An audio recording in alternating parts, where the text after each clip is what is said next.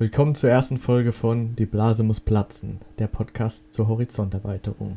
Wir sind kein SpongeBob-Fan-Podcast, zumindest noch nicht, das kann ja noch werden, sondern Ruben und Martin.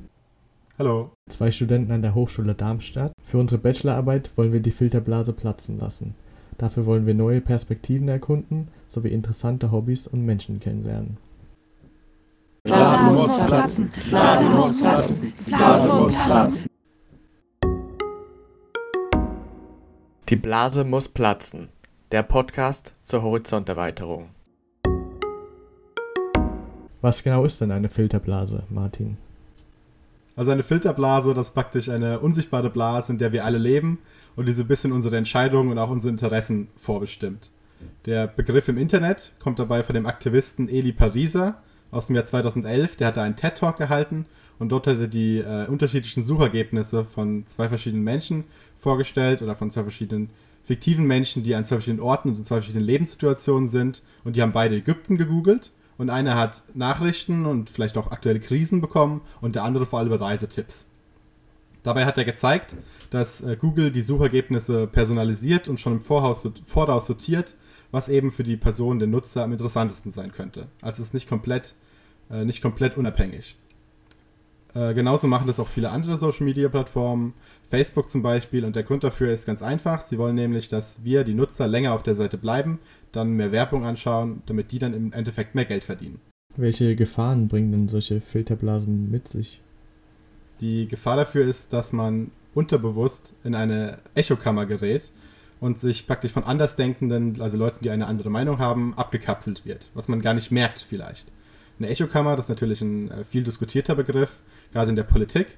Das ist ähm, bildlich gesprochen ein Raum, in dem alle das Gleiche rufen und dadurch wird das Echo in dem Raum immer wieder vor den Wänden zurückgeworfen und wird dadurch immer lauter.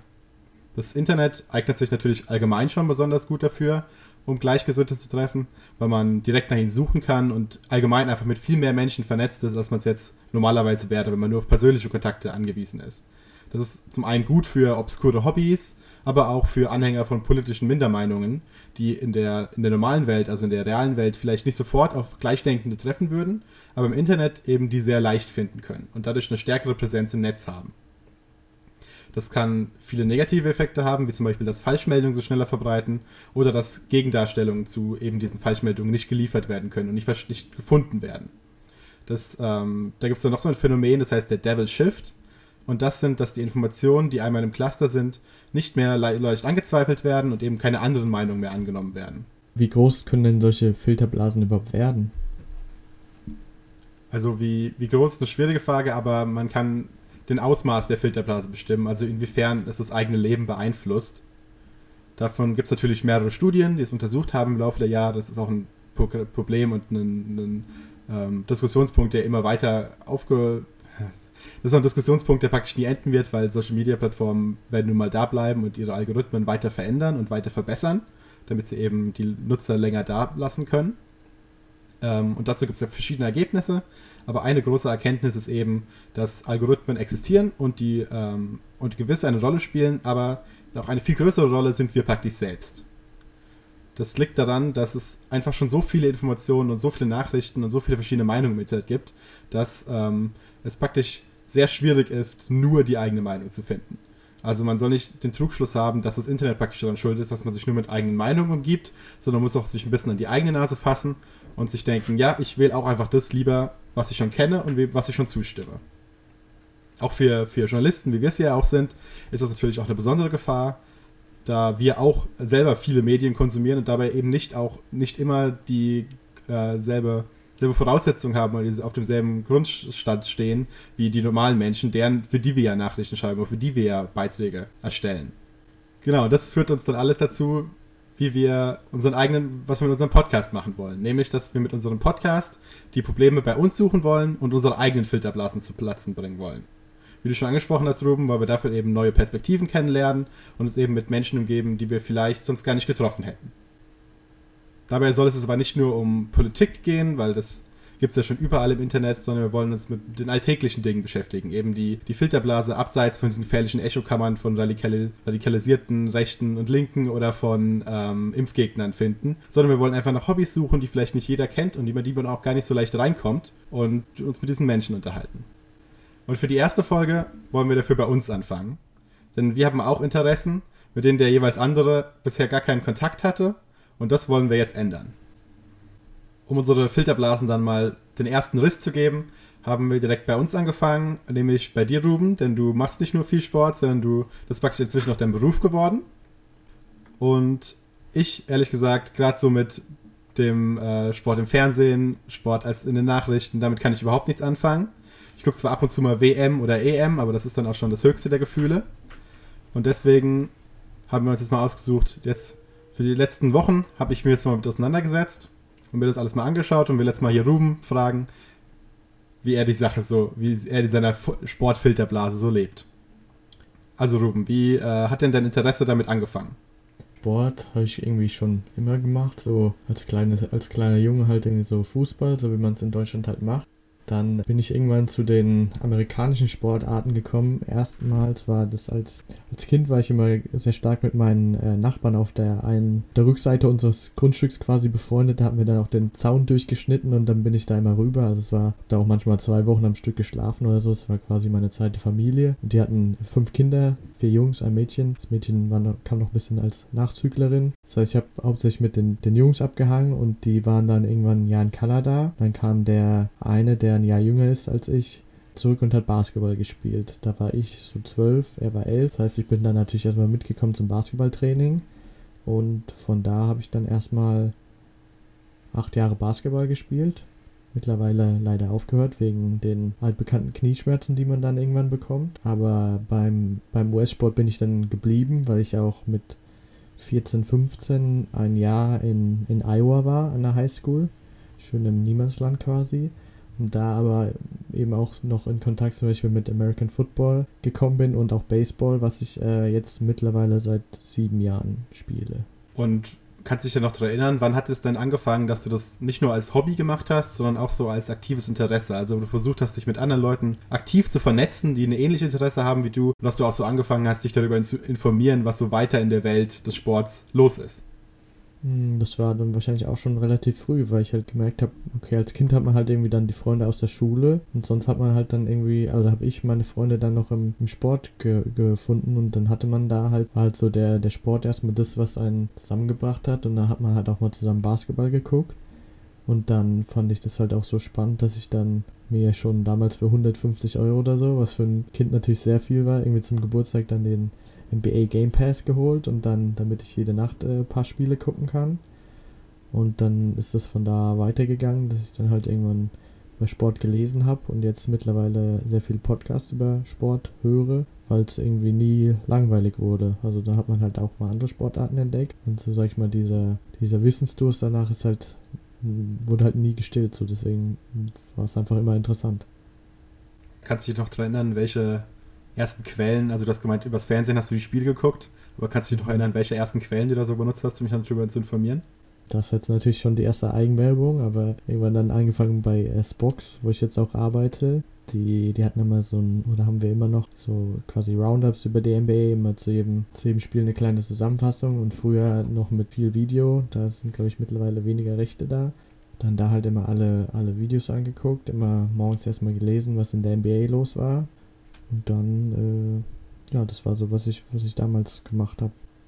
Um jetzt mal ein bisschen so in, in deine Welt Einzug zu, Einzug zu finden, habe ich mir von dir mal so einen Crashkurs geben lassen. Und du hast mir ein paar Quellen empfohlen, darunter eben auch Spox und dann noch ran.de, Sport 1, Kicker und die Sportschau und Sportbild.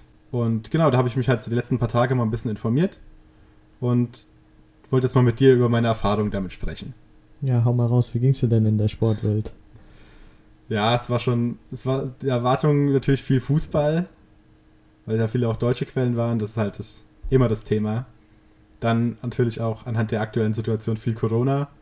Also gerade über Impfungen, welche Spiele geimpft sind, welche Spieler krank werden und dann nicht spielen können. Was natürlich gerade auch wieder absolut in aller Munde ist.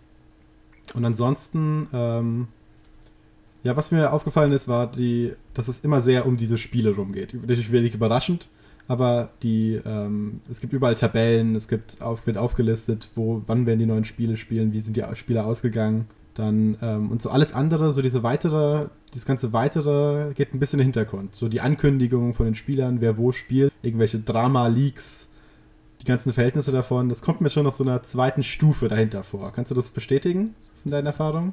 Das ist eine, ist eine interessante Beobachtung von dir, weil das ist jetzt sowas, wo so Drama und äh, kommt natürlich immer ein bisschen drauf an, wo man die Seite ist, aber da gab es gerade erst letzte Woche zum Beispiel wieder was mit Aaron Rodgers, einem sehr bekannten äh, Football-Quarterback. Also da ist schon immer, ich habe das Gefühl, es gibt schon auch äh, viel Drama in der Sportwelt, gerade jetzt mit, den, mit der Corona-Thematik, aber auch ähm, sonst.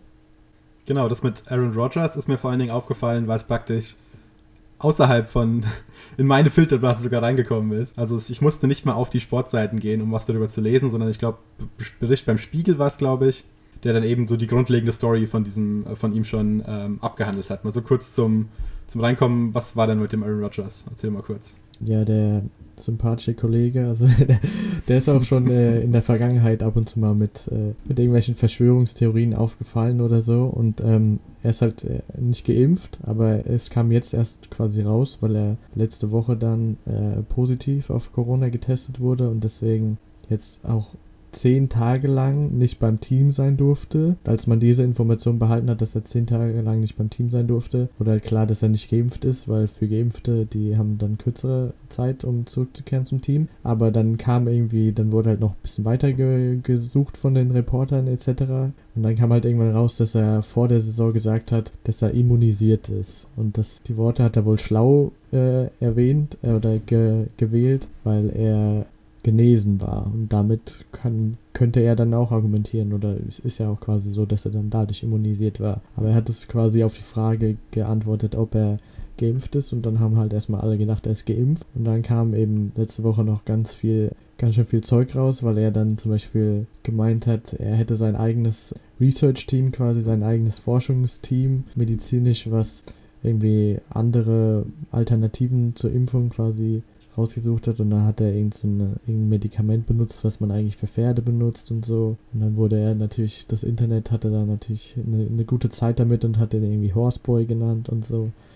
und äh, so wurde das dann natürlich alles ein, immer größer werden, das Thema. Genau, mir ist so aufgefallen, dass es mit ja, die, diese grundlegende Story, die du jetzt gerade erzählt hast, du bist das schon gesagt ein bisschen weiter, als was ich mitbekommen habe. Also ich habe mir diese, auf den normalen, als auf den Sportseiten gab es natürlich dann noch tiefere Berichte, aber so im, beim Spiegel wurde diese grundlegende Story ähm, aufgemacht. Wie hast du denn so in der Community oder auch auf den, auf diesen, auf den Sportnachrichtenseiten mitbekommen? Wie, wie wurde diese Story noch vertieft praktisch, sodass jetzt jemand nicht weiterbekommen, nicht mitbekommen würde, der nicht in dieser Bubble ist? Naja, zwischen Aaron Rodgers und dem, dem Team, den Green Bay Packers, gibt es eh schon eine, naja, sehr kompliziert, vielleicht kompliziert ist wahrscheinlich das beste Wort, äh, Hintergrundgeschichte. In den, in den letzten Jahren, die sich da entwickelt hat, gab es da irgendwie immer mal Streit. Da wurde jetzt sogar teilweise schon gesagt, dass er das extra gemacht hat oder so. Also so, so Sachen. Und Aaron Rodgers ist halt dann eh eine Person, die irgendwie polarisiert beide Seiten. Gut, und wie, gleich noch eine Frage hinterher angenommen, du, du machst jetzt ein bisschen, du kennst dich so ein bisschen mit Fußball aus, hast schon mal Basketball geguckt. Was würdest du denn auch dir hoffen, wenn du auf so eine Sportseite gehst? Also was, weil ich ja vorhin schon gemeint habe, es geht vor allen Dingen um Spielberichterstattung, aber jetzt, was hast du dir damals, als du angefangen hast, dich aktiv zu, dich aktiv zu informieren, was hast du dir jetzt angeschaut? Warum bist du auf solche Seiten gegangen? Was wolltest du wissen? Ja, erstmal ist, äh, sind da natürlich immer, wie gesagt, die Zusammenfassungen. Das heißt, der Journalist, die Journalistin hat mir die Arbeit genommen, dass ich mich in alle äh, Statistiken reinklicken muss und da irgendwie das Wichtigste zusammensuchen und quasi selber recherchieren, sondern es ist alles vor mir. Ich brauche nur diese, diese Quelle, diese Zusammenfassung, um danach, wenn ich das gelesen habe, zu denken, okay, ich habe ähm, verstanden, was jetzt, was jetzt in der, in der Nacht passiert ist, was in der NBA passiert ist und ähm, das reicht für manche natürlich auch schon, die auf die Seite kommen. Aber irgendwann habe ich dann auch das Interesse entwickelt, dass ich zum Beispiel ein Spiel geguckt habe und damit quasi auch schon wusste, was passiert ist, aber jetzt nochmal eine Einschätzung dazu haben will, nochmal vielleicht was erklärt haben will. Warum haben die das da so gemacht? Was waren die taktischen Anpassungen der Trainer? Und dann quasi, weil ich das Fachwissen noch nicht hatte, ähm, da noch, noch mehr dazu zu lernen einfach. Ja, das klingt nachvollziehbar. was mir aufgefallen ist, was sehr selten war. Also es war sehr, ich fand, es war ein sehr großer Fokus auf so News-Berichterstattung. Also es gab wenig, es gab wenig so Evergreen-Zeug, wenn du weißt, was ich meine. Also Sachen, so Kolumnen, Meinungen oder allgemein Sachen, die jetzt ein bisschen für ein bisschen länger haltbar sind als nur für die eine Woche, wo praktisch das Spiel gerade lief oder die eine Woche, wo gerade irgendwas mit dem Spieler passiert ist. Ein Beispiel dafür, was mir aufgefallen ist, was, was ich gefunden habe dafür, wäre zum Beispiel, wo es dann irgendwie so einen Bericht aus der Vergangenheit gibt, wo es um so eine so eine Schachmeisterschaft war, wo irgendwas ganz Besonderes passiert ist. Aber es ist schon ein sehr newslastiges Mediengebiet, oder? Ja, das denke ich schon, dass es sehr newslastig ist und ähm, kurzlebig irgendwie auch. Es kommt natürlich auch immer so irgendwie auch eine falls das richtige Wort ist, auch so eine saisonale Branche quasi. Also gerade haben wir halt, äh, gerade spielt die Bundesliga Fußball, die NBA hat angefangen, die, also die, die Basketballliga, die amerikanische, die NFL, die amerikanische Footballliga spielt äh, jetzt ungefähr eine halbe Saison. Das heißt, es ist gerade relativ viel auf einmal. Und dann haben wir zum Beispiel auch dann mal den Sommer, wo er weniger ist, wenn jetzt nicht auch gerade eine EM ist da muss man natürlich als äh, Sport, gerade als Sportjournalist dann auch mal äh, kreativ werden, was man jetzt für Inhalte bringt, wenn gerade kein Live-Sport ist zum Beispiel. Aber dass, dass du zum Beispiel auch wenige äh, Kolumnen etc. gefunden hast, das finde ich auch eine interessante Beobachtung. Da komme ich, glaube ich, auch später nochmal drauf, wenn wir über deine, über deine Filterblase sprechen. In meiner Wahrnehmung ist nämlich, sind nämlich Kolumnen und Meinungsstücke relativ wichtig auch im, im Sport und anders als in manchen anderen Branchen oder Ressorts finde ich, dass die Sportjournalisten oder Sportjournalistinnen selber auch relativ viel als Person im Vordergrund stehen. Also dass dann, dass sie ihre Kolumne haben, die vielleicht noch nach ihnen benannt ist oder mit ihrem Bild und dass Leute dann schon auch immer wieder auf gewisse Seiten kommen, um ihre LieblingssportjournalistInnen zu sehen, zu lesen. Ja, das ist interessant. Das ist mir auch aufgefallen, wozu wir später nochmal kommen, da gab es diesen einen, diese, diese LFL-Berichterstattung gemacht hat und der dann nach zu Halloween gezeigt hat, dass sich Leute als, als ihn selbst verkleiden. Neben der Berichterstattung ist natürlich auch so ein zentrales Element von sowas die Community. Und deshalb habe ich mir auch mal ein bisschen die Social Media Plattform angeschaut, was da so los war. Natürlich ähm, gibt es da auch ein paar allgemeine Beobachtungen, wie zum Beispiel Kommentarspalten. Alles, was mit Corona zu tun hat, ist absolut hoffnungslos. Da ist äh, ich glaube, das ist nicht sportspezifisch, dass da einfach ein paar Spinner rauskommen, wenn man über sowas schreibt.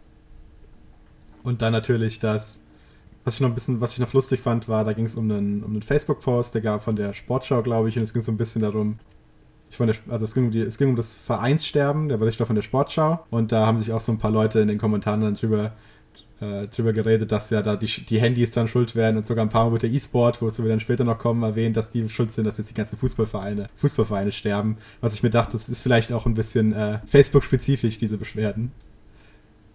Was für Eindruck hast du so, wie würdest du die Sport-Community beschreiben? Gut, ich kann hauptsächlich über, über Twitter reden, wo ich mich ähm, äh, sehr viel aufhalte. Bei Fußball in der Community muss man ja irgendwie sagen, da das, was man wenn man jetzt nicht ganz tief drin ist, erstmal hauptsächlich mitbekommt, ist, dass es da eher viel Streit gibt. Also die äh, zwischen den, jetzt wenn man auf die Bundesliga guckt, aber ich glaube, das ist auch äh, nicht, nicht deutschlandspezifisch, dass es da eher sehr harte Rivalitäten gibt. Zu, äh, nicht nur zwischen den Teams, was es auch im US-Sport gibt, aber auch zwischen, zwischen den Fans, dass es Schlägereien im Stadion gibt und dass, dass man da eher so ein bisschen glaube ich, in seiner eigenen, in seinem eigenen Team bleibt, mit seinen, mit den Fans des gleichen Teams irgendwie zusammen jubelt, aber den anderen eher immer ein bisschen abgeneigt ist. Also dazu muss man natürlich auch wieder sagen, dass jetzt irgendwie auch so ein auch so ein Filtereffekt, die es irgendwie bei diesen Filterblasen halt viele gibt, dass man das halt hauptsächlich mitbekommt, wenn die Leute sich im Fußballstadion schlagen und nicht, wenn sie ähm, zusammen was trinken gehen. Das äh, kommt halt dann eben in keine, in keinen Bericht rein. Ja, natürlich, das liegt so ein bisschen daran, dass ja auch denn in den Medien, wenn irgendwas in Nachrichten kommt, ist es ja wahrscheinlich eher irgendwas Besonderes oder irgendwas Negatives meistens deswegen auch. Aber mir ist auch schon aufgefallen, wenn ich so Kommentare gelesen habe, es ist schon immer so ein es gibt immer so, so Streit zwischen den Fans und die wollen sich immer so in Lager einteilen. Dazu kommen wir dann später bei meiner Blase bestimmt auch nochmal. Also, dass sie sich immer so in, in Lager einteilen wollen, um dann irgendwie Reibung zu finden. Was ja auch interessant ist, dass dann in diesem Fall es praktisch keine, keine Bildung von so einer Blase gibt, weil die ja wirklich aus dieser Blase immer wieder auf andere Blasen stoßen und mit denen dann nicht gut zurechtkommen. Aber das ist natürlich auch so, ich meine, Kommentare im Internet halt, also da würde ich jetzt auch nicht irgendwie was direkt was Negatives über die äh, Sportcommunity sagen wollen. Ja, genau, das ist so, äh, wie immer bei so Kommentaren dann, glaube ich, halt eine, eine sehr laute Minderheit, die nicht die äh, leise Mehrheit repräsentiert. Ja, genau. Okay, und du bist jetzt schon ein bisschen länger. Ich war jetzt ein paar Tage in der Sport-Community faktisch und habe mir da ange angeschaut, was da so los ist. Du bist ja jetzt natürlich schon länger. Wie äh, würdest du denn, wie würdest du denn einschätzen, wie hoch die Einstiegshürde ist, um da jetzt wirklich ein Teil von zu werden? Ich glaube, das muss man Sportart spezifisch wahrscheinlich unterscheiden. Ich würde jetzt mal über, über Football reden, wo ich mich äh, wahrscheinlich am meisten aufhalte. Da ist äh, das Besondere quasi, dass Football 2000, weiß jetzt gar nicht mehr genau, 2015 glaube ich, vielleicht auch 2014 schon, wieder zurück ins Free TV kam und dadurch eben die Hürde wieder deutlich äh, gesunken ist und dadurch irgendwie, oder weiß nicht, ob nur dadurch oder was, was, was bedingt hat quasi, aber es wieder einen Football-Hype in Deutschland gibt, einen ziemlich großen, der vermutlich auch immer noch ähm, wächst. Und dann, äh, wenn man dann drüber reden will, dann geht man halt auf Twitter und äh, nimmt, die, nimmt die Hashtags der Fernsehsendung im Free TV und dann ähm, ist im deutschen Football quasi auch sehr viel Wert drauf gelegt, dass man also viele sehen das dann so als, als Familie und da ist alles schon darauf ausgelegt, dass man harmonisiert quasi. Und ich glaube, das ähm, funktioniert auch einigermaßen. Ja, gerade so große Ereignisse wie jetzt eine WM, eine EM oder ein Super. Wie heißt der? Super Bowl. Gerade so große Ereignisse wie der Super Bowl oder die WM oder die EM sind dann auch ein guter Einstiegspunkt für Neulinge. Gerade zum Beispiel, als ich mich meine kurze Phase in meiner Jugend mich mit Fußball interessiert habe, war eben als die WM in Deutschland war. Und dann habe ich auch für eine Weile wirklich mal, habe ich mal so informiert, wie sind so die Spiele, wie sieht es in der Bundesliga aus. Das ist auch wieder der, mit der Zeit wieder verschwunden.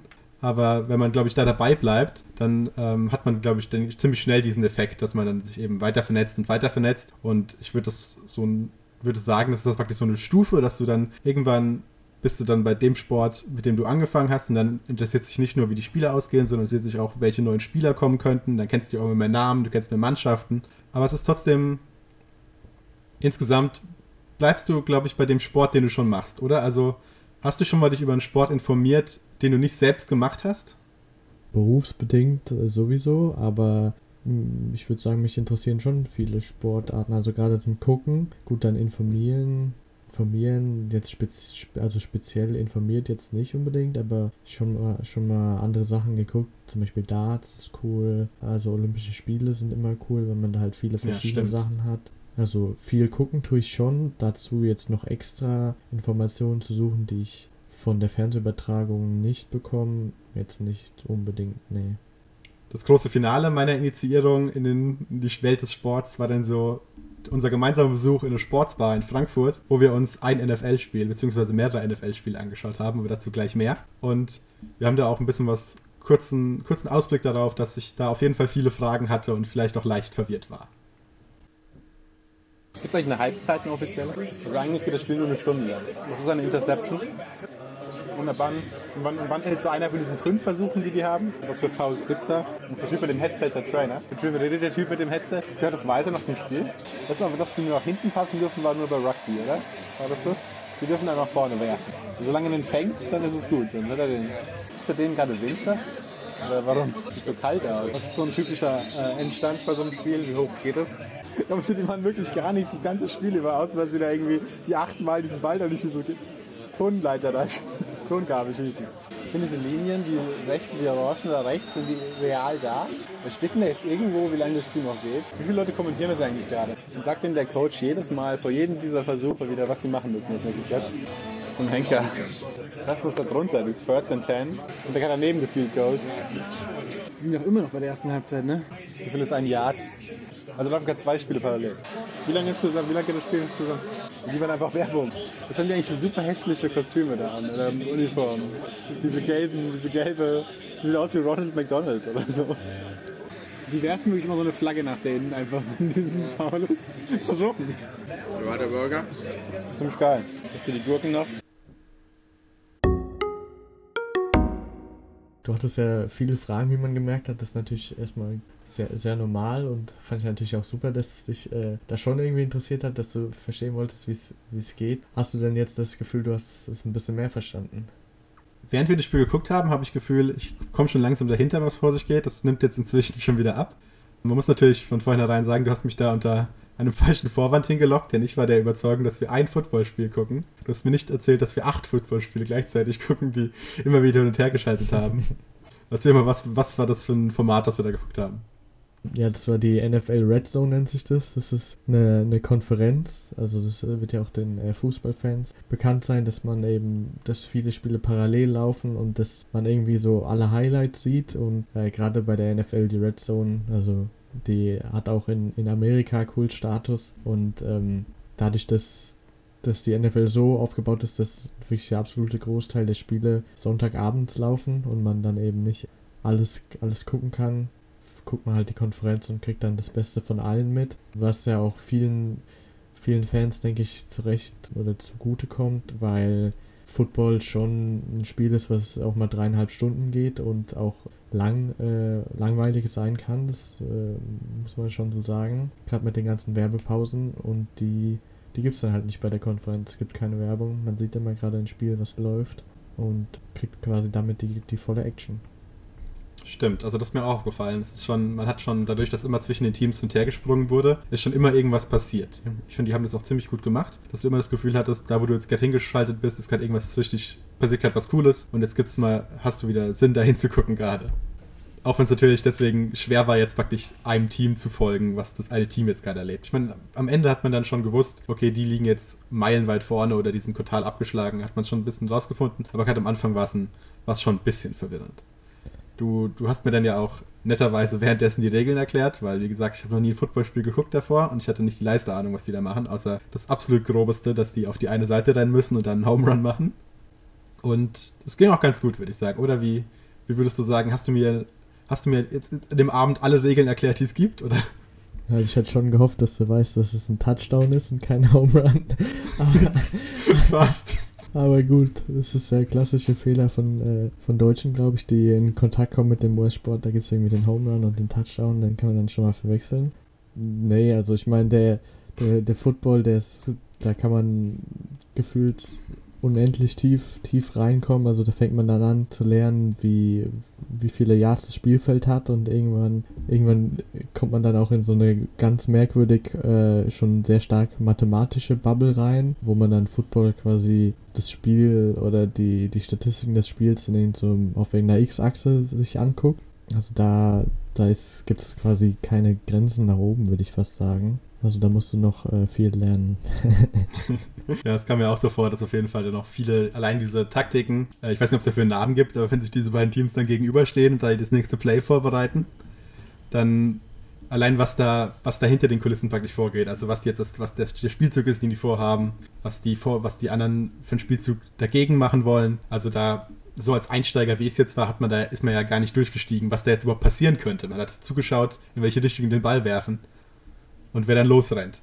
Aber da ist natürlich sehr viel Tiefe dahinter. Ja, genau, das ist aber, denke ich, ja, was, was man zum, zumindest beim Sport irgendwie schon immer hat, dass man, wenn man ein paar Minuten zuguckt, schon immer ungefähr ähm, versteht, um was es geht. Also jetzt beim Football merkst du zumindest immer, in welche Richtung die Teams wollen und was, wie sie irgendwie Punkte machen. Das ist ja dann zumindest äh, zum Beispiel beim Gaming nicht immer unbedingt so, wo wir dann auch äh, später noch dazu kommen. Ja, stimmt. Gut, aber Football, wie würdest du denn einschätzen? Sag mal auf einer Skala von 1 bis 10, wie würdest du sagen, wie einsteigerfreundlich ist Football zu gucken, wenn man es nicht selbst spielt? Von, von Fußball zu was sehr kompliziert, was komplizierterem. Hm, also auf einer Skala von 1 bis 10 sage ich äh, 6. Ist 10 schwierig oder nicht schwierig? 10 ist schwierig. Okay. Also weil, wie gesagt, das, man, man versteht halt den, den Grundgedanken relativ schnell.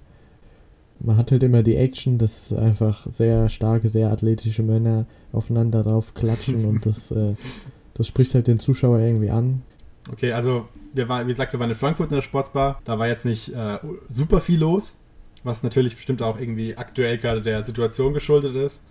Und da waren auch halt, wie man es überall kennt, riesige Plastik, äh, Plastikscheiben zwischen den Tischen. Also es war jetzt auch nicht so leicht, mit anderen Leuten in Kontakt zu kommen. oder mit denen mal sich auszutauschen, was sie so von dem Spiel halten. Aber es war jetzt auch eine insgesamt eine entspannte Stimmung, würde ich sagen. Aber es gab jetzt auch keine, keine, große Party oder keinen großen Jubel. Hast du sowas schon mal erlebt, so in der, in der Sportsbar? Da muss man da dafür schon ins Stadion. Ich muss sagen, ich war auch noch nicht in so vielen Sportsbars, deswegen habe ich es auch nur quasi vom, vom Sehen oder vom Hören erlebt. Ich hatte äh, schon ein bisschen erwartet, dass etwas mehr los ähm, sein wird. Gerade wenn man, wenn man viel in der Football-Szene auf auf Twitter rumhängt, dann sieht man immer irgendwie die, hat man immer das Gefühl, die Sportsbars sind immer voll und da geht immer Party ab, aber es war, lag dann vielleicht, wie du gesagt hast, eher an der Situation und dann machen die Leute vielleicht äh, zu Hause mehr Party im, im Partykeller beim Gruppengucken oder so. Dann gib du doch mal dein, dein Fazit zu unserem Besuch in der, in der Sportsbar. Fandest du das schon interessant zu beobachten, was da alles, alles vor sich geht oder würdest du sagen, brauche ich nicht mehr? Ich würde insgesamt würde ich dem Erlebnis schon eine positive Note geben. Ich weiß nicht, ob ich es alleine nochmal machen würde, aber so als mit Freunden zusammen oder wir haben ja auch da was Gutes gegessen. Von daher hat das schon, insgesamt war das schon ganz cool. Und ja, es hat schon so eine Faszination. Man hat dann schon, man kommt dann schon so in das rein, was auch was als Sportnoob wie ich auch bei der WM und EM der hatte, dass man schon irgendwie begeistert davon ist, was da vorne passiert. Und das hatte ich beim Football in einem geringeren Maße, weil es halt ein bisschen komplizierter ist und was mehrere Spiele gleichzeitig waren, hatte ich das da, hatte ich das da auch. Also würde es schon nochmal machen. Hattest du dann auch eine Chance, zu einem Team schon äh, Sympathien aufzubauen? Das finde ich ja auch immer interessant zu beobachten bei, bei EinsteigerInnen in den Sport, die dann sagen, ja, ich mag die mag die Steelers, weil die coole Trikots haben oder weil die ein cooles Logo haben. Sowas sind dann ja meistens die Einstiegspunkte. Bei mir war es halt irgendwie, wie gesagt, als ich in Iowa war, da gab es halt die Packers-Fans und die Vikings-Fans. Meine Freunde waren Vikings-Fan. Seitdem bin ich Vikings-Fan und habe da halt irgendwie auch noch, noch nie drüber nachgedacht, obwohl die Vikings irgendwie gerade ein Team sind, weiß ich, ob das auch so, so Fanbase-spezifisch ist, aber die Fanbase stellt sich immer halt sehr, als sehr leidend dar, dass sie, dass die Vikings irgendwie immer besonders äh, herzzerreißende Niederlagen haben und so. Das heißt, wenn man sich aussuchen könnte, würde man wahrscheinlich ein anderes Team wählen, aber irgendwie wählt das Team einen dann immer als Fan, habe ich das Gefühl. Hattest du da auch schon irgendwie ein Team, was dich, was dich ein bisschen anspricht, aus welchem Grund auch immer? Nicht wirklich. Die einzige, das einzige Team, was mir in Erinnerung geblieben ist, waren die aus Texas, die überhaupt keinen Punkt gelandet haben die ganze Zeit über. Für die hat man schon ein bisschen Mitleid gehabt. Also du bist auch eher ein Fan von den Underdogs. Ist ja, ist ja auch was. Man will ja, ja. auch nicht als Erfolgsfan einsteigen. Ja, stimmt. Natürlich immer uns, direkt unsympathisch dann an der Community direkt. Du anfängst, du magst sofort die Gewinner die ganze Zeit. Ja, wenn du in den nächsten Jahren dich als Texans-Fan vorstellst, dann wird dich keiner als, äh, als Erfolgsfan bezeichnen. Das ist das, das steht fest. Ja, insgesamt würde ich eine positive Note geben. Letzte Anmerkung noch, das ist wirklich verdammt lang. Da würde ich vielleicht so, wenn ich mir Football nochmal aus, noch ausdenken würde, macht einfach halb so lang, das geht doch auch schon klar. das, ist, das ist eine gute Anmerkung. Ja, ich gebe das Feedback mal an die NFL weiter. So, dann wollen wir den Spieß mal jetzt umdrehen. So habe ich äh, ein paar Fragen an dich und, und wie du in deine Filterblase quasi gekommen bist. Und zwar wollen wir über dein, dein Hobby, was jetzt auch zum Beruf geworden ist quasi. Also da gibt es auf jeden Fall Parallelen zwischen uns. Das ist äh, bei dir Gaming. Wie hat das Ganze mit dem, mit dem Gaming oder dem Zocken, einfach gesagt, bei dir angefangen? Hast du schon immer gespielt? Kam das jetzt erst in den letzten Jahren? Wie war das bei dir? Also es war auch schon so frühes Kindheitsinteresse. Es hat schon immer so eine gewisse Faszination für mich aus, ausgeübt, auch wenn ich bei irgendwie bei Freunden war, die hatten dann irgendeine Konsole. Oder bei meinen Cousins habe ich damals viel am PC gespielt oder mit denen zusammengespielt, oder beziehungsweise ich habe ihnen zugeguckt, wie sie irgendwas gespielt haben. Und ähm, irgendwann, wo ich dann auch an meine Eltern einen gut genugen PC hatten, um was zu zocken, habe ich damit auch angefangen. Mit meinem Bruder oder mit Freunden. Ja, und so hat sich das halt immer weiterentwickelt, so ein bisschen. Das ging dann auch ziemlich so mit meinen ersten Erfahrungen mit dem Internet einher, dass ich dann da auch geguckt habe, was es so gibt und habe dann auf YouTube Let's Plays geschaut zu neuen Spielen und mich darüber halt informiert. Also es ist mit der Zeit einfach immer weiter gewachsen. Das Internet ist ja da, glaube ich, auch ein sehr interessantes Stichwort, weil wenn man dann einmal anfängt, dann ist es im beim, beim Spielen halt natürlich im Internet ganz leicht irgendwie da auch einfach wieder neue Freunde oder eine neue Community zu finden, mit der man dann, äh, mit dem man dann auch spielen will. Ist es bei dir auch so, dass du viel mit, sag ich mal, Freunden aus dem Internet spielst oder sind es noch so deine, deine alten Schulfreunde quasi, mit denen du hauptsächlich spielst? Ja, so dass dieses komplett neue Leute im Internet kennenlernen, das hat sich bei mir nie so ganz eingestellt. Es war immer schon ähm, Leute, die ich aus der echten Welt, aus der echten Welt kenne und kannte. Ist natürlich auch ein toller, eine tolle Gelegenheit, jetzt gerade jetzt mit, um mit Leuten in Kontakt zu bleiben. Also ich zocke mit vielen Leuten, die habe ich schon sehr lange nicht mehr gesehen. Die kenne ich noch aus der Schule damals und habe schon ewig nicht mehr in echt gesehen, aber wir zocken noch regelmäßig miteinander. Was dann auch ganz, ganz schön ist, finde ich. Ja, das finde ich auch. Glaubst du, es gab da irgendwie so ein bisschen, bisschen Hemmungen, äh, quasi Fremde aus dem Internet so kennenzulernen? Gerade als Kind bekommt man das ja oft noch äh, gesagt, dass man da ein bisschen vorsichtig sein soll. Oder lag das vielleicht eher so an den Spielen, das, die du gespielt hast, dass man da vielleicht eher nicht unbedingt die Leute getroffen hat? Das ist mir nicht, nicht so oft passiert. Ich kann mich in eine Situation erinnern, wo ich äh, Star Wars The Old Republic gespielt habe. Das war so ein, ein Online- ähm, äh, im Star Wars-Universum und dort habe ich mit irgendeinem so Typen äh, gechattet, der mir dann irgendwann gesagt hat, dass er gerade irgendwie auf der Arbeit nichts zu tun hat. Und habe ich mir auch so, und er hat, und ich habe, ich war der mit dem höheren Level, habe ihm gezeigt, wie das Spiel funktioniert. Wo ich ihn auch so dachte, du musst mal irgendwie deine Prioritäten überdenken, wenn dir gerade irgendein äh, 15-Jähriger erklärt, wie das Spiel, was du gerade spielst, richtig geht. Das war eine ganz witzige, äh, witzige Erfahrung. Ich glaube, die 15-Jährigen sind bekannt dafür, die, die 12- bis 15-Jährigen irgendwie bei Videospielen, dass die das oft am besten können. Genau.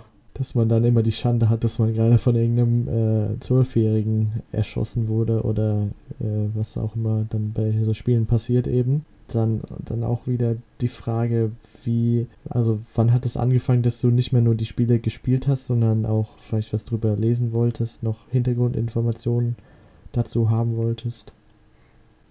Ja, also ich habe da ein bisschen drüber nachgedacht und ich glaube, das ist so, eine, so ein Schritt, dass du praktisch am ersten Mal erstmal das spielst, was du gerade hast eben und dann, wenn du was, tust du praktisch was Neues. Und da ist, habe ich ganz früh schon mit so Zeitschriften, in Deutschland ist die GameStar ganz groß oder auch online, habe ich dann angefangen eben zu gucken, was so Tests für neue Spiele sind. Weil die, das ist ein ganz großer Element von dem, von Gaming-Journalismus eben Spieletests. Also Magazine bekommen ähm, Spiele früher und können dann die bewerten und dann kannst du gucken, wie gut finden die die denn. Und dann führt das eben dazu, dass du dann denkst, hm, kaufe ich mir das oder kaufe ich mir das eben nicht. Und der, der zweite Kurse, der zweite Kurse Stützpfeiler vom Gaming-Journalismus sind so ein bisschen die, die Guides. Das, die brauchst du immer, wenn du irgendwo im Spiel nicht weiterkommst. Oder wenn du irgendwas suchst, was du haben willst.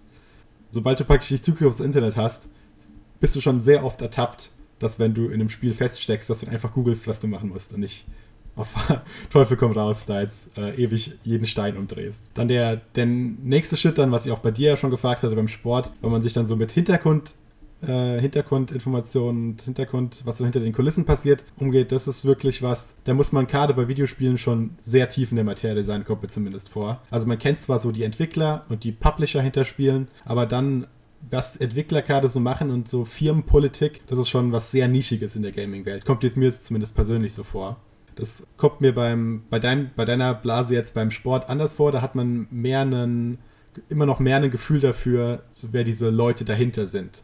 Glaubst du, das liegt dann daran, dass es da, dass da nicht wirklich die Informationen an ans Tageslicht kommen, sag ich mal, dass da mehr im Hintergrund ist, dass ähm, ja, dass man davon einfach nicht so viel mitbekommt? Oder glaubst du, es liegt eher daran, dass es die Leute nicht so stark interessiert? Das ist wahrscheinlich eine Mischung aus beidem. Problem ist halt, ich würde eher sagen, es liegt eher daran, dass es die Leute, glaube ich, nicht so stark interessiert tatsächlich. Also selbst wenn es, es gibt schon ab und zu richtig große Nachrichten, gerade wenn zum Beispiel Spielestudios von Spielen, die die Leute mögen, verkauft werden oder aufgelöst werden, dann interessiert es die Leute natürlich. Aber es braucht schon immer aus meiner Sicht eine konkrete Verbindung zu einem Ereignis oder zu einem Spiel, damit solche Behind-the-Scenes-Nachrichten oder auch so Verwaltungsgeschichten irgendwie äh, groß rauskommen.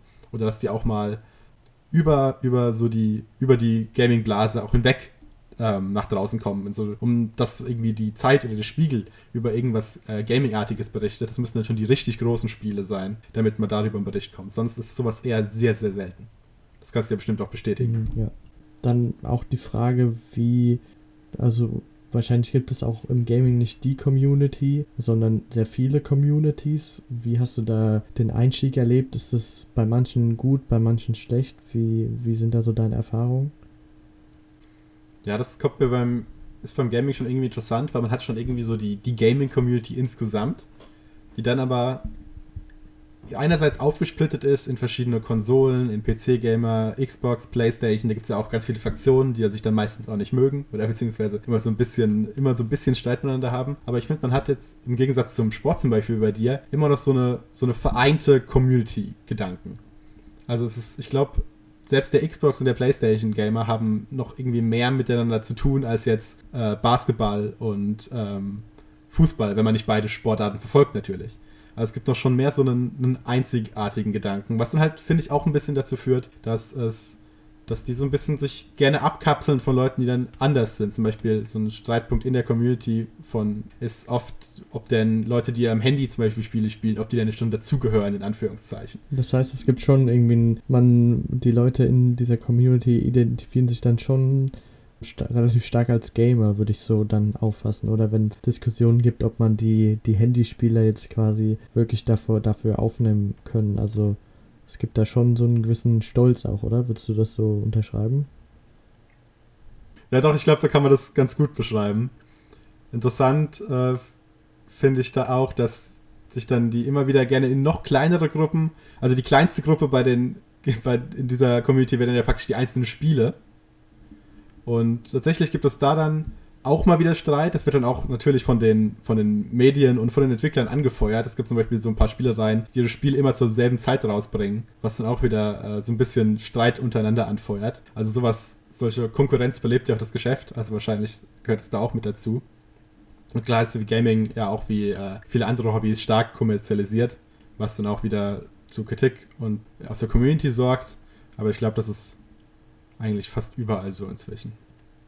Wie würdest du denn, also gibt es dann, wenn du sagst, es gibt auch eine allgemeine Community, gibt es dann irgendwie auch, sag ich mal, Attribute, die, die sich teilen oder findest du, man kann die Community an sich als Ganzes auch beschreiben? Ich würde sagen, man kann die, die Mitglieder der Community nicht beschreiben. Es ist schon einfach, das, der Gedanke ist praktisch so eine gemeinsame Leidenschaft einfach dafür. Da muss ich natürlich auch mal eine, eine Lanze dafür brechen, dass es eben nicht so ist, wie es es hat inzwischen zum Glück abgenommen, aber so viele traditionelle Medien sind immer sehr schnell auf diese Killerspiele, Killerspieldebatte eingestiegen und auf diese, ja, alle Gamer sind nur irgendwelche Kellerkinder, die keine Freunde haben. Und das ist halt überhaupt nicht, überhaupt nicht so. Es ist schon eine ziemlich diverse Gruppe. Allerdings hat die ja natürlich auch ihre Probleme, die aber natürlich mit der Zukunft dann hoffentlich abnehmen. Also gerade wenn es darum geht, äh, war für eine Weile mal ein großes Thema, wenn es darum geht, dass zum Beispiel Frauen anfangen zu zocken, dass sich dann andere, einige Leute einfach scheiße verhalten. Gegen sowas ist natürlich auch wichtig, dass man was dagegen sagt, dass eben solche Klischees dann nicht zu dem, wofür man die Community kennt, wird. Mhm.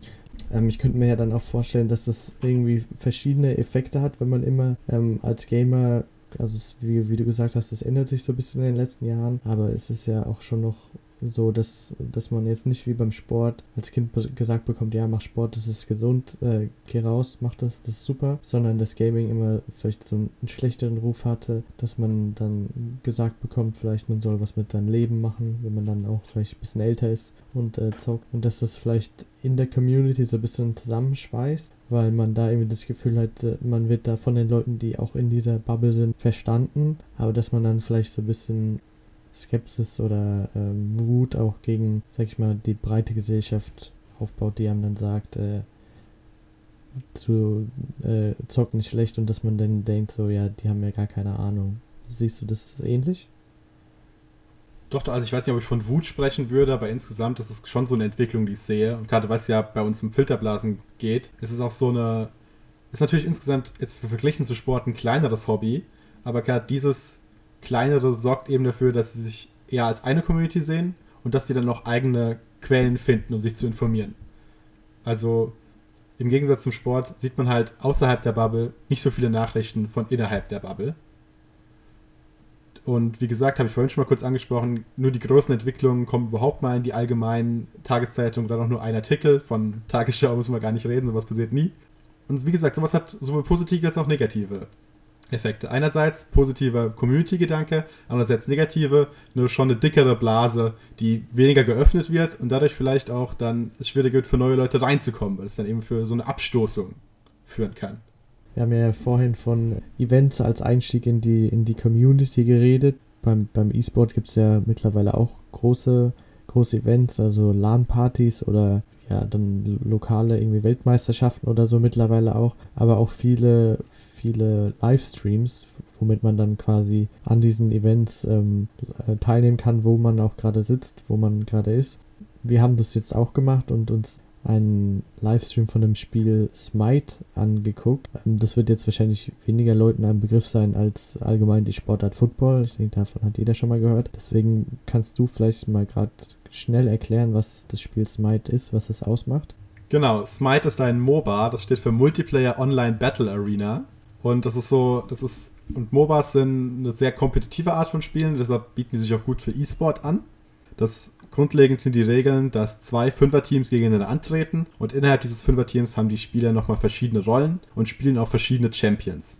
Das ist erstmal ganz allgemein die Regeln, wir wollen es jetzt hier auch nicht zu übertreiben. Was wir uns angeschaut haben, ist ein Spiel der Smite Pro League und die besteht aus acht Teams, die eben das Jahr über gegeneinander antreten, bis am Ende zu einer großen Weltmeisterschaft kommt.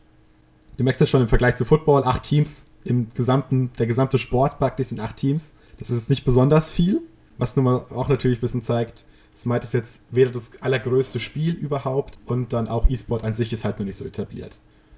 Äh, trotzdem ist, finde ich, da wichtig darauf hinzuweisen, dass das schon einen sehr professionellen Anstrich hat. Du kannst mal gleich sagen, was da deine Meinung dazu war. Aber zum Beispiel die, die Spieler und die Teams, die bekommen ein Gehalt. Das ist schon deren Hauptjob. Die leben zusammen und trainieren zusammen, wie praktisch in einem richtigen Sport. Und das war nicht immer so. Früher in vielen kleineren äh, Spielen, bei vielen kleineren E-Sport-Arten, ist es nun mal so, dass es deren Hobby ist. Und die müssen praktisch neben einem normalen Beruf das noch weiterspielen. Und auch viele sind noch in der Schule oder machen eine Ausbildung ich denke, das ist wichtig, damit sich E-Sport etabliert, dass sowas dann auch ein richtiger Beruf sein kann. Aber wie ist denn, wie ist denn deine Einschätzung, Ruben? Wie professionell kam dir das denn alles vor, was wir uns da angeschaut haben? Ich hatte schon einen Eindruck davon, dass es professionell gemacht war. Es wurde ja auch gerade der, der Broadcast, die Übertragung, da wurde äh, gerade dieses Halloween-Thema zu dem, zu dem Zeitpunkt, wo wir es angeguckt haben, wurde irgendwie stark aufgenommen und da haben die sich auf jeden Fall viele Gedanken drüber gemacht um auch den äh, Zuschauer in den Pausen äh, zu unterhalten und viel, viel zu erklären, was gerade geschieht, wo man natürlich trotzdem ähm, schon viel Wissen, sage ich mal, mitbringen muss. Also selbst ich, der auch schon andere Spiele auch in diesem äh, Stil quasi gespielt hat, nur nicht äh, Smite direkt, hatte da schon viel Verwirrung. Wie heißen die Champions oben, die gebannt werden? Wer ist der links? Der sieht geil aus. Ja, kann man das sehen? Dieser Skorpion-Buff. Okay. Ja, und dann sind die schon voll mit dem Geld. Wenn die dann Items voll haben, dann brauchen die ja gar kein Geld mehr. Was machen die dann? Da checkt man ja gar nichts. Okay, let's go. Die sollen mal ein Replay zeigen von dem Stil. Zeigen die keine Replays? Ja, okay, das ist krass. Was bedeutet dieser Heiltrank beim, beim Krokodil? Heißen die ja auch Minions? Da kann man mit Leertaste einfach hochspringen. Aber kannst du über irgendwas drüber springen? Was ist das? Was ist das? Aber, aber von wem kam das denn? Hä, von wem? Der Strudel ist auch ein Gott. In der Kirchenmythologie ist alles ein Gott. Ja, ich liebe den Bär. Da gibt es auch so Zeus und so, die ganzen, die man Ja, ja, kennt. gibt's auch. Gibt's Nike? Ja, wie kommst du jetzt ausgerechnet auf Nike? Keine Ahnung. Die ist cool. Haben alle Helden Mana und da gibt es auch welche ohne. Ja, die sollen mal ein bisschen kämpfen jetzt. ist ja doch ein Kroko- Krokodil mit einem Hawaii-Shirt, ne? Und was ist so jetzt dein erster Eindruck vom E-Sport nach deinem ersten Spiel? Vom E-Sport an sich war es jetzt nicht mein erster Eindruck, also habe ich mir auch schon andere Spiele ein angeguckt. Ähm, Smite war mal ganz cool zu sehen, weil es ähm, eine relativ einzigartige Perspektive hat. Also bei, bei solchen Taktikspielen sieht man dann oft so das ganze Bild von oben und bei Smite ist halt die Besonderheit, dass man quasi seinen eigenen Charakter nur auch in der First Person sieht und dann alles eben ganz andere Dimensionen hat dadurch. Das heißt, man, man sieht das Spiel zwar als Zuschauer immer noch von oben und hat dann irgendwie den Überblick über alles, aber als Spieler sieht man quasi, also kann man quasi nicht mal nach hinten blicken, weil das weil man eben wie, wie den Blickwinkel dieser seines Charakters hat und dann hatte ich da schon den Eindruck, dass das nochmal eine ganz äh, besondere Herausforderung ist, dass man jetzt nur nach vorne, links und rechts gucken ähm, kann und irgendwie trotzdem den Überblick bewahren muss, wenn man nicht aus der Vogelperspektive drauf blickt. Deswegen fand ich das schon sehr interessant und beeindruckend. Und, ähm, Gerade diese, diese Einschränkungen machen das dann ja auch noch ein bisschen, bisschen schwieriger. Nicht nur zum Spielen selbst, was es ist, kann ich auch bestätigen, sondern auch zum, zum Zuschauen. Wie kamst du denn damit? Also du meintest, du kannst schon dich in dem Genre jetzt schon ein bisschen aus, aber die gerade die Feinheiten wirst du wahrscheinlich auch nicht so gut verstanden haben, obwohl ich mein, mein Bestes gegeben habe, es dir zu erklären. Genau, also ich hätte schon verstanden, wahrscheinlich, weil man ja auch zum Beispiel angezeigt, welches Team gerade wie viel Gold hat und so, hätte ich schon verstanden, ähm, wer gewinnt, wen es gerade gut läuft, aber ohne dich jetzt immer fragen zu können, hätte ich das, also hätte ich nach fünf Minuten wahrscheinlich äh, weggeklickt, weil ich zu wenig verstanden hätte, sage ich mal. Und das ist auch so meiner Einschätzung nach eine der, der größten Probleme, um Leute für E-Sport zu begeistern. Ich habe es jetzt ja selbst erlebt, als wir Football geschaut haben. Du hast sofort eine Ahnung, was ungefähr vor sich geht. Und dasselbe bekommst du bei, bei Smite oder insgesamt bei ähm, MOBAs zwar auch, aber da gibt es einfach so viele Ebenen, die du erstmal durchsteigen musst, bevor das irgendwie Sinn ergibt. Allein, dass das Spiel anfängt mit so einer Pick- und Bandphase, wird es genannt, wo die praktisch ihre Champions auswählen. Wenn du nicht im Spiel, wenn du das Spiel nicht selbst spielst, dann sagt dir das überhaupt nichts. Das kannst du ja auch bestimmt ja, genau, bestätigen. Dann, ähm, dann sieht man halt eben im Spiel die Champions und für mich war das dann halt irgendwie, habe ich dann halt einen Bär gesehen, aber ich habe jetzt nicht und den Bär fand ich übrigens dann auch cool. Aber ich habe jetzt nicht, hatte jetzt kein Konzept davon, was dieser Bär da jetzt macht, dass er halt irgendwelche Fähigkeiten hat. Wenn man die Fähigkeiten halt nicht kennt, dann versteht man halt überhaupt nicht, was da gerade passiert ist. Genau, und das finde ich ist auch einer der größten Unterschiede von E-Sport und normalen, normalem Sport, in Anführungszeichen, weil da werden wir gleich nochmal drüber reden, ähm, dass du noch viel mehr als beim normalen Sport die Spiele selbst spielen musst, um E-Sport gucken zu können. Also es gibt viele Leute, die die, ähm, die Fußball-WM gucken, obwohl sie kein Fußball spielen. Aber ich glaube, die Leute, die die Smite-WM gucken und die Smite spielen, das ist schon eine sehr viel, das ist sehr viel überschau. Also erstmal insgesamt viel weniger Leute natürlich, aber es ist auch eine sehr deckungsgleiche Community. Also das, das macht einfach keinen Sinn. Ja, ich glaube, es gibt kaum jemanden, der, der das schaut, ohne das selbst gespielt zu haben, wie du schon sagst, ja. Führt natürlich auch wieder dafür, dass von außen wenige Leute reinkommen. Weil du brauchst erstmal die Leute, die das Spiel spielen. Und dann muss es von da noch weiter tröpfeln zu den Leuten, die dann sich auch die Spiele dazu angucken. Was halt so ein bisschen Problem ist, warum so E-Sport generell immer schwerer hat, eine Community wachsen zu lassen, meiner Ansicht nach. Ja, das sehe ich auch so. Also man hat eben gar nicht diesen, dass man es im Fernsehen sieht und dann denkt, das spiele ich, sondern man spielt es halt und dann denkt man, okay, dann gucke ich halt, dann gucke ich halt mal, was, was die Profis so machen. Aber andersrum funktioniert das halt, glaube genau. ich, nicht. Genau, und die anzugucken, was die Leute wie die Besten sein können. Okay, jetzt nochmal zum, zum Abschluss zu dieser Diskussion. Wie hast du denn jetzt so deinen Ausflug in die Gaming-Welt wahrgenommen? Wobei natürlich angemerkt werden muss, du hast schon mehr Ahnung von Videospielen gehabt als ich von Sport. Also war das für dich jetzt ja kein vollkommener Sprung ins kalte Wasser. Aber hat es dich denn jetzt dazu bewogen, dich auch generell mehr damit zu beschäftigen oder bleibst du da, wo du jetzt schon bist? Ich denke, ich werde da bleiben, wo ich jetzt schon bin, dass ich ähm, aber ich habe quasi jetzt erst richtig gemerkt, wo ich in dieser Gaming-Blase stehe. Und zwar, dass ich halt schon immer eigentlich ähm, Spiele gespielt habe, aber immer sehr lange die gleichen. Dadurch in meinem Leben so wirklich intensiv vielleicht sechs, sieben Spiele gespielt habe. Und dadurch, äh, aber ich sehe mich jetzt nicht so wirklich als Teil der Gaming-Community, weil ich irgendwie nie nie so, also ich habe dann halt immer die Spiele gespielt, aber nie mich weiter dazu informiert, nie mehr Interesse gehabt, was jetzt für neue Spiele rauskommen oder zu irgendwelchen Hintergrundinformationen zu den Spielen, die ich auch gerade spiele. Auch selten irgendwie mit Guides oder so, das waren dann eher, habe dann glaube ich eher Spiele gespielt, wo man das jetzt nicht unbedingt braucht. Und dadurch erst jetzt so, als ich mich ein bisschen mehr mit deiner Welt beschäftigt habe, auch die Dimensionen äh, begriffen, wie viel da noch dahinter ist, wie, wie viel, ähm, wie groß die Communities sein können, weil ich eben, wie gesagt, immer so ein bisschen mit Tunnelblick, mit Scheuklappen einfach so die Spiele für mich hingespielt habe und mich ähm, nicht weiter damit beschäftigt habe. So, die Verbindung von Sport und Gaming ist natürlich der, E-Sport, über den wir schon gesprochen haben. Jetzt ist dieser E-Sport, wird natürlich größer, je mehr Gamer es gibt, desto zwangsläufig gibt es auch mehr E-Sport. Aber das Ganze, der Ganze hat immer noch so seine Probleme. Denn er stellt sich immer wieder der Frage, ist denn E-Sport auch richtiger Sport? Richtiger Sport in Anführungszeichen hier.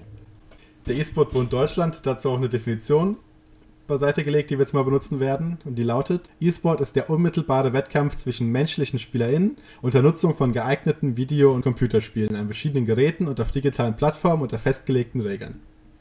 Die ganze Definition ist noch ein bisschen länger. Da gibt's dann noch, wird auf andere Elemente eingegangen, wie zum Beispiel äh, die taktische Beherrschung des Spielgeschehens oder auch, dass das, was im Spiel passiert, nicht zufällig sein darf, sondern praktisch von Spielern reproduziert werden kann. Und an diesen Regeln merkt man, merke ich, ich schon, dass E-Sport es schon grundlegend schwerer hat, weil schon mal nicht jedes Spiel gleichzeitig ein E-Sport werden kann. Es gibt auch einen Verband der deutschen Games-Branche in Deutschland und der sieht eben den, den zentralen Punkt vom E-Sport in dem Wettkampf zwischen den Menschen in verschiedene Disziplinen, praktisch wie richtiger Sport.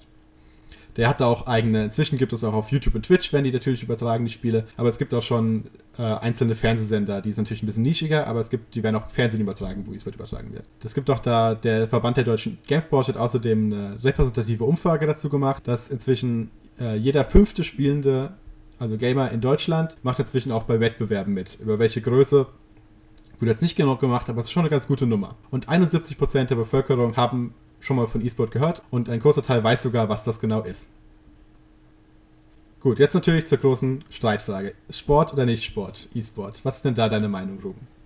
Die Argumente quasi, die du ja gerade schon, schon genannt hast, sind, finde ich, überzeugend, wo sich halt immer, also ich, ich glaube, die wenigsten, die sich wirklich damit äh, befasst haben, werden dagegen argumentieren, dass es, dass es kein Wettbewerb ist. Also die wenigsten werden argumentieren, dass es kein Wettbewerb ist oder dass es nicht professionell sein kann, dass es nicht äh, unterhaltend sein kann, solche Dinge. Der äh, Streitpunkt wird, glaube ich, immer eben die, die körperliche Betätigung sein, wo man dann natürlich immer als Gegenargument so Sportarten, also die ja auch offiziell als Sportarten gelten, wie Schach oder Dart vielleicht auch, nennen muss oder nennen kann. Ja, insgesamt gibt es praktisch immer so drei große Gegenargumente darüber, warum E-Sport als, nicht als richtiger Sport eingestuft werden sollte. Die, die ich jetzt hier mal rausgesucht habe, sind die vom Deutschen Olympischen Sportbund. Der hat ein Gutachten darüber gemacht, das heißen soll praktisch, ist E-Sport auch Sport?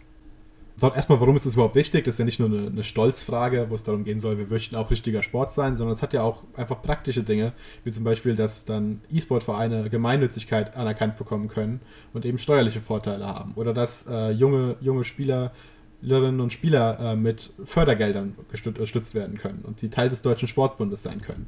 Das sind einfach ganz praktische, praktische Gründe, warum E-Sport als Sport anerkannt werden will. Der äh, erste Kurse das erste große Argument ist, dass es eben zu wenig Bewegung gibt. Und das hast du ja auch schon angesprochen. Da muss man halt auch sowas sagen wie, ist denn äh, beim, beim äh, Tischtennis oder beim, beim Bogenschießen oder beim Sportschießen, was ja auch gibt, ist da denn wirklich mehr Bewegung dabei? Ja, zu diesem ersten Gegenargument der Bewegung gibt es eine, eine gute äh, Studie, die mal gemacht wurde von E-Sportlern, in der dann eben festgestellt wurde, dass es schon auch wenn man es von außen vielleicht nicht sofort sehen kann, dass es schon eine anstrengende körperliche Aktivität ist. Also zum einen, das erfordert eine sehr gute Hand-Augen-Koordination. Und man hat dabei wohl äh, 400 Bewegungen pro Minute an Maus und Tastatur. Und das ist viermal so viel, wie wenn der Normalbürger jetzt am PC sitzt und dort irgendwas macht.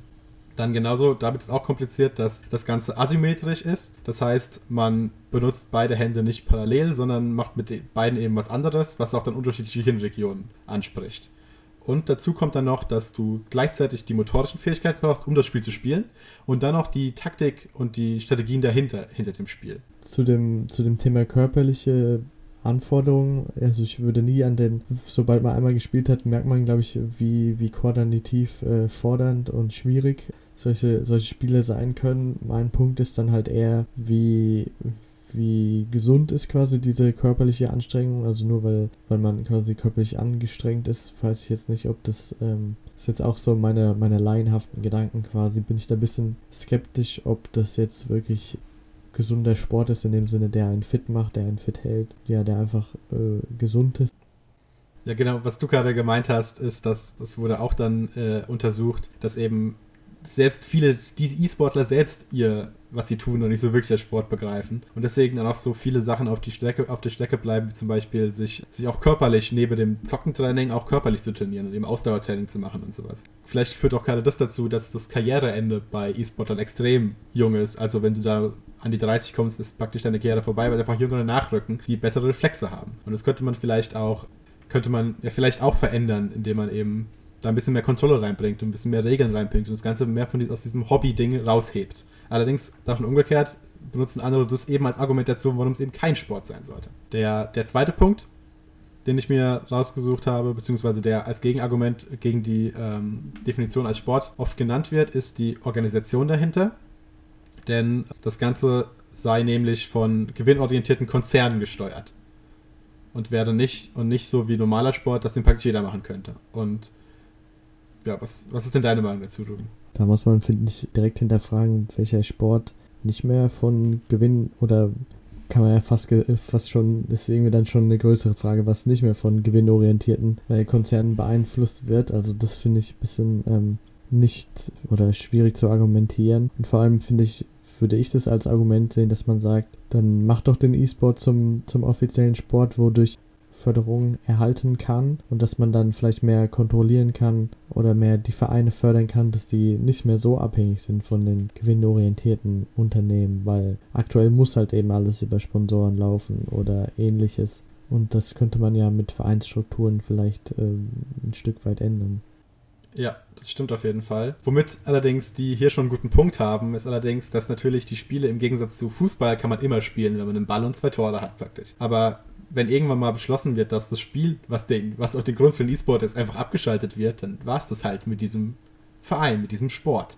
Und das ist schon eine, äh, finde ich, verständliche Kritik dahinter, dass eben der, der, der Grundstein dafür, dass der Sport gespielt werden kann, liegt nicht immer bei den Spielern selbst, sondern es liegt eben auch dazu, bei diesen Konzernen. Und wenn die irgendwann keine Lust mehr haben, dann bricht einfach mal so ein komplette, komplettes Team an Sportlern weg, was dann deren Beruf sein könnte.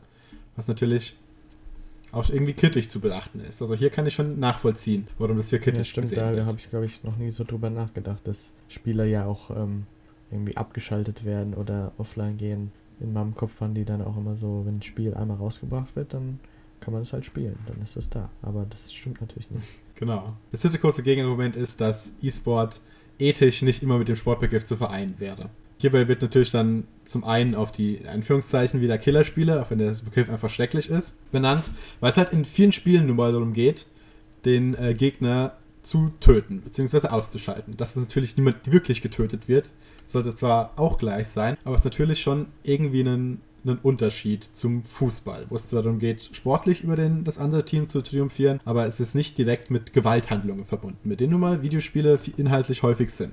Da kann man natürlich unterscheiden mit sogenannten E-Gaming, wie es der Verband nennt, das dann, was dann reine Sportsimulationen sind. Das wären dann zum Beispiel so Sachen wie FIFA, wo dann äh, virtuell Fußball gespielt wird oder wo virtuell Formel 1 gefahren wird. Es ist nicht wirklich dasselbe, weil die, weil man ja auch die Spiele zum Sport machen will, die grundlegenden Videospiele sind, nicht einfach nur von einem echten Sport herstammen. Wie ist denn, wie ist denn, es ist eine große Frage, wie ist denn deine allgemeine Meinung zur Killerspieldebatte oder zur Gewalt in Videospielen? Ich glaube, jeder, der mal selbst gespielt hat, weiß, dass es irgendwie in dem, wie man drüber nachdenkt, über die Spiele, jetzt nicht, eigentlich keine, also bei den wenigsten, glaube ich, in der Rolle spielt, dass man da jetzt irgendjemanden tötet, sondern man denkt viel drüber nach, ähm, viel mehr drüber nach, wie man jetzt schießen muss oder so. Also da, da gibt es ja so viele Aspekte, da hat man also, weil man halt, halt irgendwie auch versteht, dass, dass man da jetzt nicht wirklich jemanden tötet, spielt das, glaube ich, für die wenigsten eine Rolle, ob man da jetzt jemanden, ob man jetzt ein Tor schießt oder irgendeinem anderen Typen gegen den Kopf, sondern man versucht halt irgendwie einfach das, das zu perfektionieren, wie man, wie man spielt, wie man taktisch spielt, wie man technisch spielt, was man selber machen muss und da, wie gesagt, da hat man, glaube ich, keine Gedanken daran, dass man da jetzt jemanden tötet quasi. Genau, das finde ich eigentlich auch. Und ich finde, dazu kommt ja noch, auch wenn der, im Prinzip ist das ja nicht wirklich anders. Ich meine, es gibt ja tatsächlich das Sportschießen. Und es gibt ja auch irgendwie Boxen, wo man sich wirklich haut, wo man wirklich Leute verletzt, wo es wirklich das Ziel ist, jemanden natürlich nicht schwer zu verletzen, aber schon jemanden zu hauen. Und da muss man natürlich auch irgendwie sehen, wie ist denn dann, wie kann denn dann die Begründung sein, dass das zu gewalttätig ist? Also ich finde, das ist so ein Argument, was glaube ich im Laufe der Zeit auch immer mehr so ein bisschen an Bedeutung verlieren wird, wenn eben vielleicht andere Leute, die da noch nicht so in eingefahrenen Gedanken sind, in Entscheidungen treffen können. Okay, dann, aber das sind die großen Gegenargumente. Ich finde, einige davon haben schon Gewicht, andere ähm, sind vielleicht ein bisschen veraltet inzwischen. Das ist auf jeden Fall ein interessantes Thema, was auch in, in Deutschland, aber ich glaube auf der ganzen Welt auch nicht weggehen wird. E-Sport wird immer größer und da wird um Millionen Summen gespielt und äh, tausende Leute schauen zu. Also ich glaube, irgendwann wird sich da auch der deutsche Olympiabund nicht mehr zum Rum drücken können. Aber ich bin ja mal gespannt, was die Zukunft bringen wird. Hast du da noch ein Fazit zu der Ja, Geschichte? ich sehe das ähnlich wie du, dass es ähm, erstmal weitestgehend unabhängig davon, ob irgendein Gremium das jetzt als Sport anerkennt oder nicht, weiter wachsen wird und weiter in die Mitte der Gesellschaft rücken wird und dadurch dann auch irgendwann offiziell als Sport anerkannt werden wird. Ob der E-Sport das jetzt wirklich braucht oder nicht, war, kann ich auch schwierig einschätzen. Aber ich denke, es wird dann, wenn, wenn der E-Sport weiter wächst, wäre es auch einfach sinnvoll, den anzuerkennen, weil man dann vielleicht als Olympiabund auch einfach ein bisschen Kontrolle darüber haben will, wie das, wie das wächst und dann das vielleicht auch fördern will, damit es auch in die richtigen Richtungen wächst. Genau. Und gerade so generell so eine. Auch das würde wieder so eine Öffnung halt dafür sagen, indem du E-Sportlern und E-Sport an sich eben zu dem, den, die Würdigung, weil es ein bisschen ist es ja schon so, die Würdigung als normalen Sport gibst, öffnest du die ganze Sache, um damit wieder den Bogen zurück zu unserem Thema der Filterblase zu schlagen. Je, je zugänglicher etwas ist, desto leichter ist es auch, diese Blasen eben platzen zu lassen. Je weniger Einstiegshürden du hast, desto leichter ist es, mit etwas in Verbindung zu kommen, selbst wenn du ursprünglich nicht selbst darauf gestoßen nicht selbst darauf gestoßen bist, sondern von anderen darauf gestoßen wirst, desto leichter ist es eben, diese Blasen aufzubrechen und zum Platzen zu bringen. Und das ist ja das, was so ein bisschen der Sinn der ganzen Sache ist und worüber wir hier auch sprechen wollen. Damit kommen wir auch schon zum Ende unserer ersten Folge. Wir hoffen, es hat euch gefallen. Wenn ihr noch mehr hören wollt und up to date bleiben wollt, dann abonniert uns auf Anchor und auf Spotify. Und sonst könnt ihr uns für weitere Informationen auf Twitter folgen unter @blaserpodcast. Ciao.